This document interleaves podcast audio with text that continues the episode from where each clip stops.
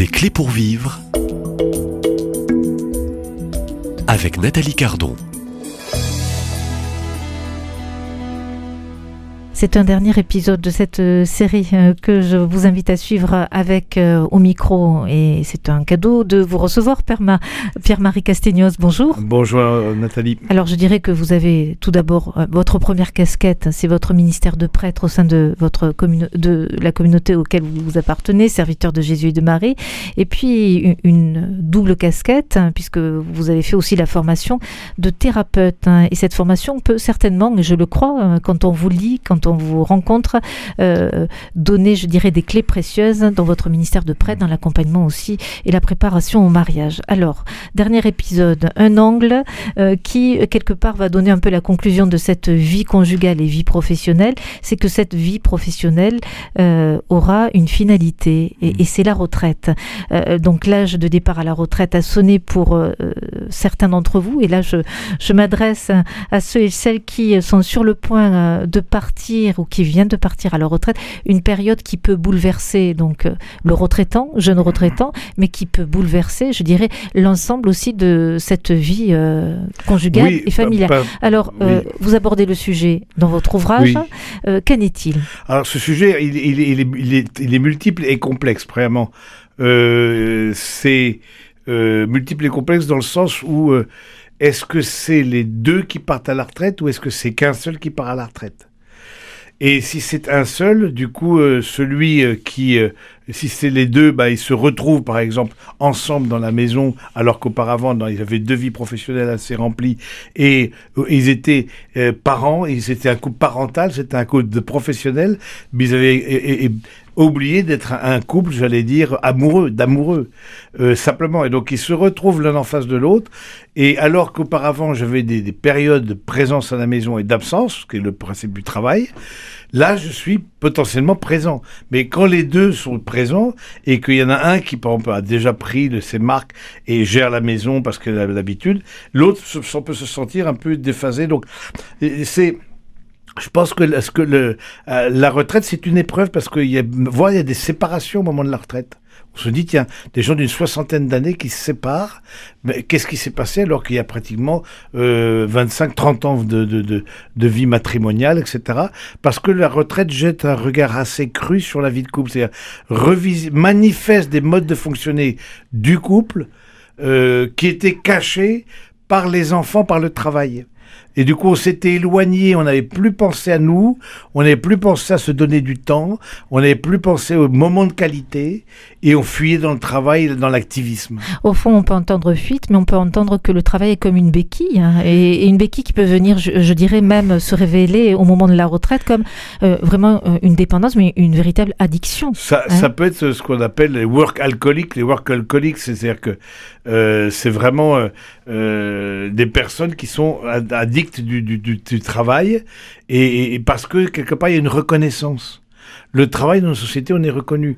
Vous êtes comme retraité, par exemple, bah, vous n'avez pas une grande reconnaissance. Euh, vous avez dit, je suis retraité. Alors, si vous êtes bénévole, ça peut être aussi le lieu du don. Je pense que c'est important de dire, euh, qu'est-ce que, d'où de en amont de partir à la retraite, de réfléchir, qu'est-ce qu'on va faire de ce temps On a qu'une expérience professionnelle, chacun, euh, hommes et femmes ont acquis une expérience professionnelle, une expérience humaine, souvent avec l'éducation des enfants. Voilà, est-ce que je vais mettre ça au service d'autres personnes? Est-ce que, par exemple, je vais mettre ça au service euh, de ma, ma, ma, fratrie? Est-ce que je vais mettre ça au service de, de, service de la paroisse? Est-ce que je vais, par exemple, intensifier ma vie de prière? Parce que j'ai plus de temps. Avant, on courait partout, etc. On n'avait pas. Mais maintenant, on a plus de temps. Est-ce qu'on va commencer par un temps de prière à deux? Oui, donc, je crois que c'est quelque chose qui, comme tout, se prépare. Euh, se prépare, s'anticipe. Est-ce que vous pensez que ça se prépare aujourd'hui de, votre constat hein, de, de prêtre, ah, thérapeute Alors, ce que je vois, et, de et, à la lecture aussi de l'ouvrage que vous avez alors, écrit. Alors oui, hein je, je, trouve que ce qui est assez étonnant, c'est qu'en dans le compte formation, vous savez que chaque salarié a un compte formation, vous pouvez suivre des formations de départ à la retraite. Donc, euh, et, et des gens qui peuvent, ça peut être compté comme formation dans certains, dans certains cas, donc euh, des, des, des, des, des- cabinets de formation, des entreprises de formation qui, comment vivre, se préparer à sa retraite, etc., etc. Ça, ça peut être aussi une manière de faire. Où, mais je trouve que la, la société s'est peut-être pas emparée assez du sujet de se dire, bah, cette préparation-là, on pense que c'est évident, comme on pense que c'est évident le mariage, puis on se rend bien compte que ma vie est commune est loin, loin d'être simple.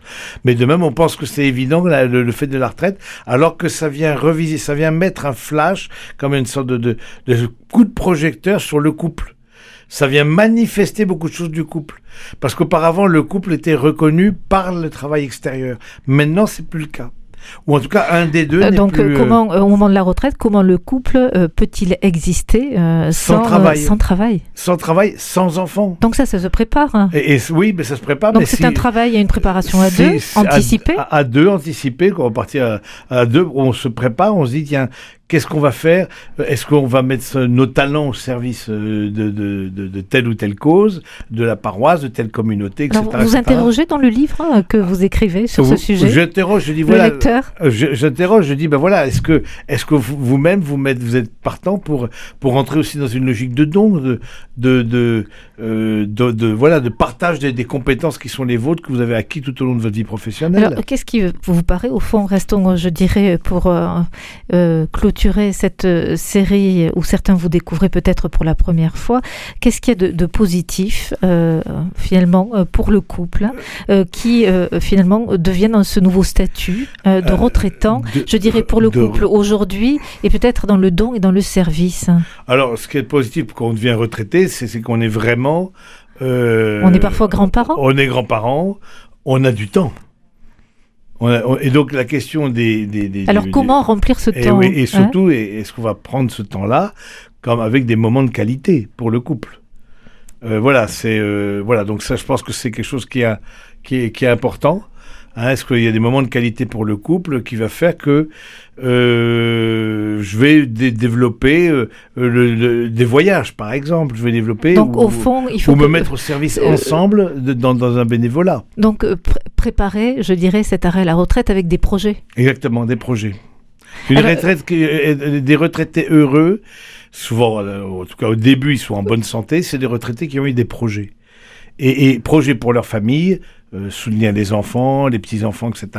Mais aussi projets pour la société, pour des associations, pour la paroisse, pour... Voilà, je rentre aussi dans une logique de don, je je laisse pas de côté tout ce que j'ai acquis au, au sein Donc de tous ma... les talents qui ont pu tous les être talents euh, qui ont pu- donnés au exactement. service de euh, du travail, euh, le redonner, mais là dans un statut de bénévolat. De bénévolat, exactement. Donc c'est encore possible. C'est encore possible. C'est encore possible. Euh, Qu'est-ce qui fait que euh, certains couples à la retraite, et même parmi aussi des, des couples chrétiens engagés, euh, catholiques, euh, à la retraite, se séparent Parce qu'en fait, ils étaient déjà séparés avant.